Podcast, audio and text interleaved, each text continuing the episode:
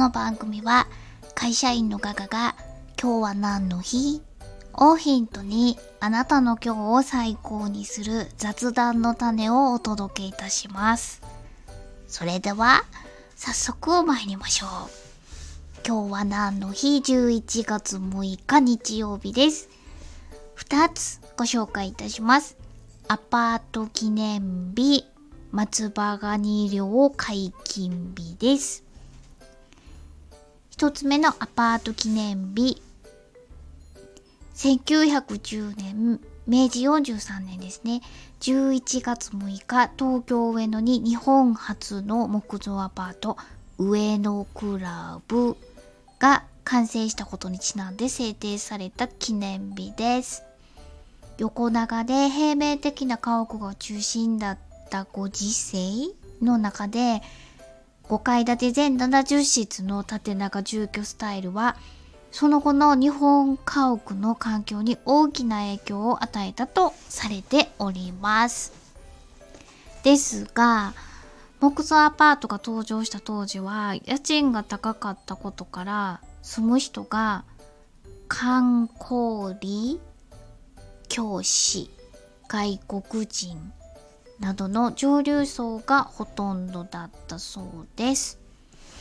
うーん、め、すご明治王中3年になかなかあそっか文明開化があってもうすぐ大正ですよっていう。あそっか文明開化から40年経ってるから。まあその時期って言ったらその時期なんかな。日本初の木造アパートができたと。で当時はそれが高級だったんですね。家賃が高かったから観光理教師公務員国家公務員地方公務員とか学校の先生もしくは外国人などの上流層。上流層がほとんどだったそうです。うーん。なんか今聞いたら木造アパートってなんか苦労してる人が住むっていうかなんかあの駆け出しの漫画家とか小説家とかなんか俳優さんとかそういう人がなんかバイトをしながらデビューのきっかけをつかむぜっていう感じが木造アパートだと思ってたんですけど コテコテや発想がコテコテすぎる。って思ってたんですけどこの日本初の木造アパートっていうのはちょっとこう上のクラブっていう感じで上流っていう感じだったそうです。今でももちろんあの木造アパートっていうのはございましてですね。ちょっと先ほどお調べいたしましたらあのお家賃がお安いですからなんかちょっとボロッチンかなとかすいません。思ってたんですけどあの建築費用があの低く抑えられるからあのお家賃も抑えさせていただいてますっていうことみたいですね。でなんかちょっとこう耐震強度が弱いとかあの音音漏れっていうか遮音性が低いとかっていうデメリットがあの有名かもしれないんですけど通気性がいいみたいで風通しがいいということで湿度の高い日本においては有料物件という見方もあるのかもしれません。では2つ目。松葉ガニ漁解禁日です。例年11月6日は松葉ガニ漁解禁日とされております。松葉ガニ漁期。あの松葉ガニの漁の期間は11月6日から翌年の3月20日までで松が、ま、ま、松葉ガニの名称は主に山陰地域での呼び名ということで一般的にはズワイガニと呼ばれております。ところがうん。山陰地域に限らず呼び名がまちまちだそうで、うん、タイザガニ間の人間人ガニ間の人って書いて大座と読ませる大座ガニっていうのは京都の丹後半島また北陸では越前ガニ秋田ではタラバガニという風に水揚げされる地域によって呼び名が異なっております。ということはどういうこと？うんと松葉ガニなんだけどズワイガニでズワイガニのつもりだけどタイザガニで越前ガニとも呼ばれるしそれはタラバガニなんだよってていうことですね。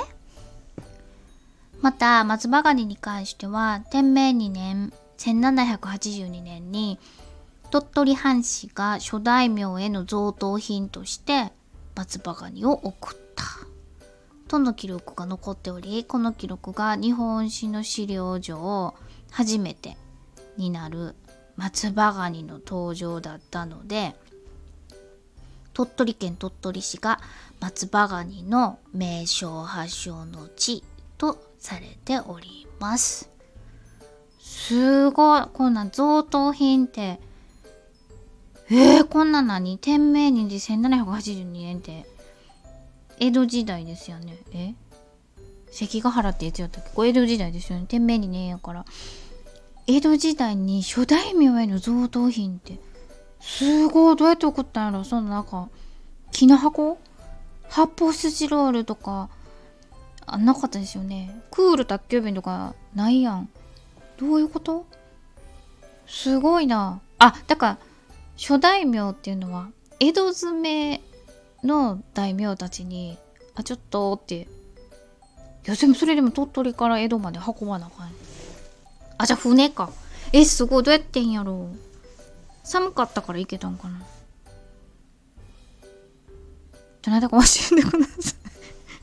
それではえー、っと美味しい松葉ガニの見分け方をご紹介いたします。うんと鳥取漁業関係者による美味しい松葉ガニの見分け方でございます。甲羅にちょっとした黒い粒みたいなものがついている松葉ガニがよろしかろうということでございます。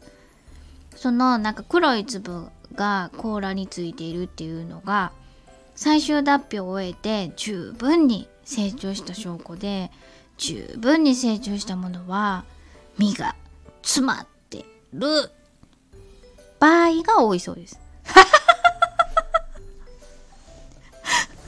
全部ちゃうんや。100%ちゃいますわ。そういう場合が多いんですって。そんなに、もうぜひ黒い粒に注目していただきたいというご紹介 しようと思ったんですけど、場合 場合が多いそうで、100%ではないんですけれども、ぜひ皆様、あの、松葉ガニをご賞味いただく場合は、黒い粒が甲羅についているのか否かを、あの、見つけていただけたらなと思います。カニといえばですね私が貧乏ちな生活だからかなんかわかんないんですけどあんまりその食べる機会がなくてですねなんか張り切ってたまに何回か数えるほどしかないんですけど食べに行った時にですねその数えるほどしかない機械全部全てその時がですね行くメンバーは毎回変わるんですけどね。なんか私の隣に座る人がめっちゃ向いてくれるんですよ。あのカニを。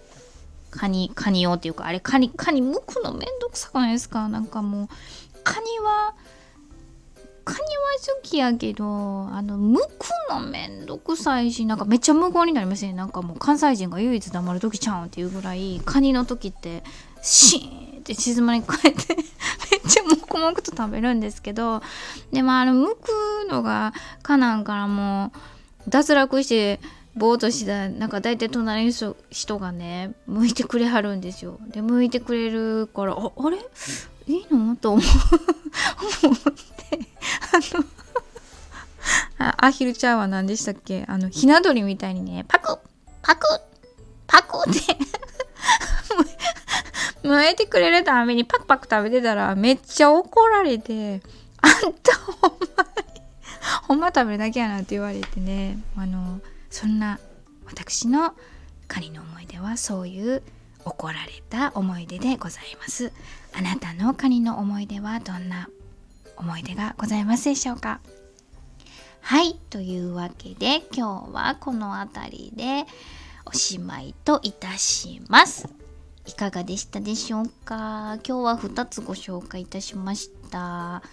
えー、木えっ、ー、とアパート記念日とアパート記念日といっても木造アパートだということでアパート記念日と松葉ガニ漁解禁日でした。どちらか今日のなんか話題に上りそうな種はございましたでしょうか？それではお相手は笑いで日常を科学する会社員のガガがお届けいたしました。それではあなたの今日が最高でありますように。また明日。バイバイ。